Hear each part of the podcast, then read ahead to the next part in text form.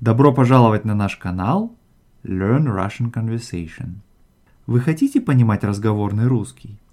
Улучшить свое произношение? Хотите знать много полезных слов? Слушайте наш подкаст и одновременно следите за разговором по транскрипту. Транскрипты всех эпизодов вы можете найти на нашем веб-сайте store.lrcpodcast.com ca. Привет, Мария. Привет, Виктор. Чем занималась последнее время? Ты знаешь, надо заниматься делом, ага. а вот занималась какой-то чепухой, потому что э, забит ящик почтовый, mm. электронный, я решила посмотреть, может, какие-то фотографии грохнуть, и нырнула в какой-то, там, не помню, какой-то далекий год, и стала смотреть фотографии из Будапешта. Ну, и увлеклась, конечно, ничего не сделала, но стала смотреть фотографии. Там, знаешь, вот я помню, мы ездили в такой парк, но там меня поразило наличие таких скульптур, угу. соразмерных человеку, угу. и, допустим, там женщина где-то на скамейке сидит угу. какая-то, и вот я там сажусь рядом с ней, как будто мы беседу угу. ведем. И вот такие фотографии угу. меня ужасно увлекли. Угу. Ну, это мне напоминает другой парк, который тоже есть в Будапеште или рядом с ним. Э, это парк статуи социалистического периода, вот когда Берлинская стена пала и коммунистические режимы в Восточной Европе пришли к концу, венгры со, со всей своей столицы демонтировали памятники социалистические, да, но не разрушали их, а свезли вот в одно место, на окраине Будапешта. И с тех пор этот парк статуи называется парк Мементо. Он очень популярен среди туристов, и мне кажется, что это очень такая цивилизованная форма вот обращения с теми памятниками, которые вот... Э, ну, ну вот если ты не согласен да, уже больше да. с этими идеями, да? Да, конечно, да. Вот не надо разрушать, надо просто вот свести какое-то место, где посетители могут это увидеть. Ну вот. Ну да, ты знаешь, дело в том, что очень много потрачено средств mm-hmm. да, на создание этих памятников. Mm-hmm, и в каком-то смысле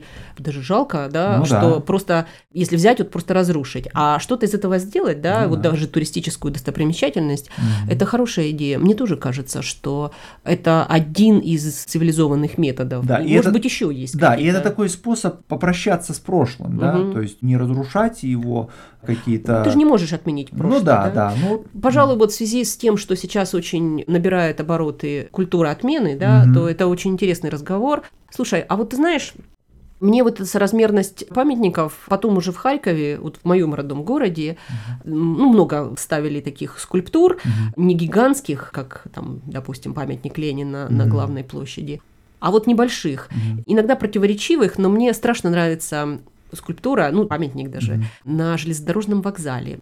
Там на первой платформе есть скульптура, такой человек, с чайником, он выскочил из поезда, да, за кипятком. Mm-hmm. Mm-hmm. Вообще-то, на самом деле, это один литературный герой, но в любом случае он так расположен, mm-hmm. что когда идет большая толпа людей mm-hmm. из поезда, то кажется, что он прям среди них идет. Ну, Ты знаешь, это на самом деле какое-то такое универсальное человеческое качество. Вот э, люди стремятся очеловечить как-то памятники, особенно когда это памятники, символизирующие что-то такое очень большое, важное, официальное. Вот в этом смысле я вспоминаю свой родной город Кишинев, где в советское время была скульптура Карлу Марксу и Фридриху Энгельсу, ну, естественно, основателям марксизма, поскольку страна была коммунистическая, это, значит, воплощение официальной идеологии, но надо сказать, что памятник был очень интересный, потому что он, во-первых, был, ну, почти человеческого размера, да, эти две фигуры, и они сидели на скамейке, изображались обсуждающими какие-то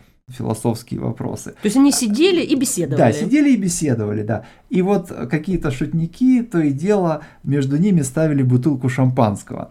И, конечно, это был такой способ немножко посмеяться над официальными советскими идеологическими символами, но при этом шутка эта была добрая, и в то же время я бы сказал, что она как-то перекликалась с тем, чем на самом деле были Карл Маркс и Фридрих Энгельс. Они, как известно, не чуждались радости жизни и любили хорошее вино. Хорошо, что они ставили не бутылку водки, а шампанское, ну, да. оно ну, чуть-чуть да. больше соответствовало да. их образу, Конечно, да? Да, да. ну и если видишь, шутка регулярная, то мне кажется, что даже можно сказать, что общество было в диалоге с этим да. памятником. Но да, есть же на самом да. деле большое количество знаменитых памятников, которые поражают своими гигантскими гигантскими размерами. Ну, смотри, конечно, есть Родина-мать в Волгограде, это памятник, он отмечает, да, Сталинградскую битву, переломный момент во Второй мировой войне mm-hmm. на Восточном фронте. Ну, да. Памятник действительно гигантский, он огромный, mm-hmm. он э, кажется таким монолитным, хотя на самом деле статуя внутри полая, там внутри mm-hmm. такие камеры есть, mm-hmm. да, там очень-очень сложные расчеты. Mm-hmm. Вот архитектор Вучетич, он создавал памятник, а mm-hmm. был специальный инженер, который рассчитывал, там была целая расчетная группа, mm-hmm. рассчитывал все, значит, нагрузки, да, как вот это все должно выглядеть. Mm-hmm. И ты знаешь, этот памятник очень динамичен в смысле того, что он не раз сделан навсегда, mm-hmm. а, во-первых, он нуждается постоянно в каком-то ремонте, поддержке. Mm-hmm.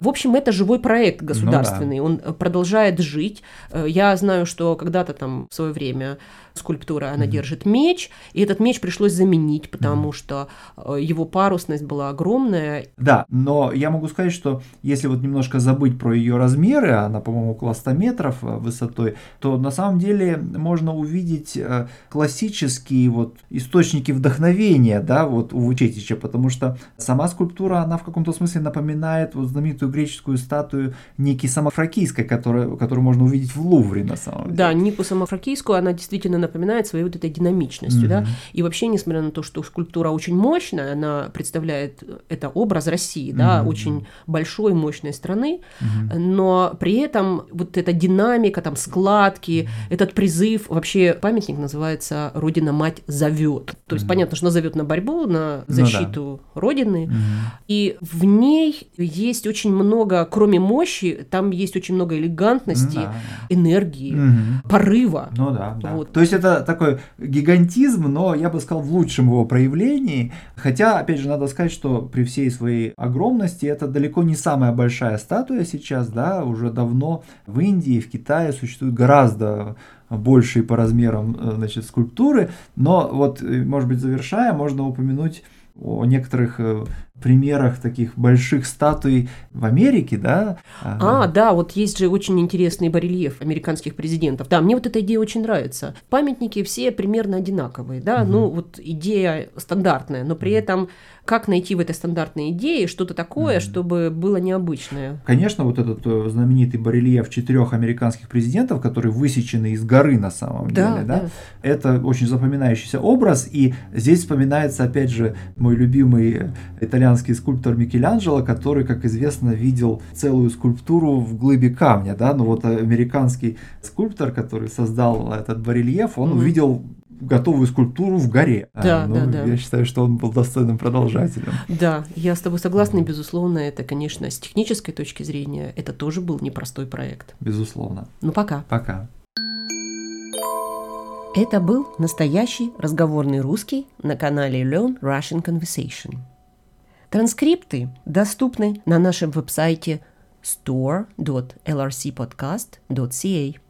Всего вам доброго, до свидания.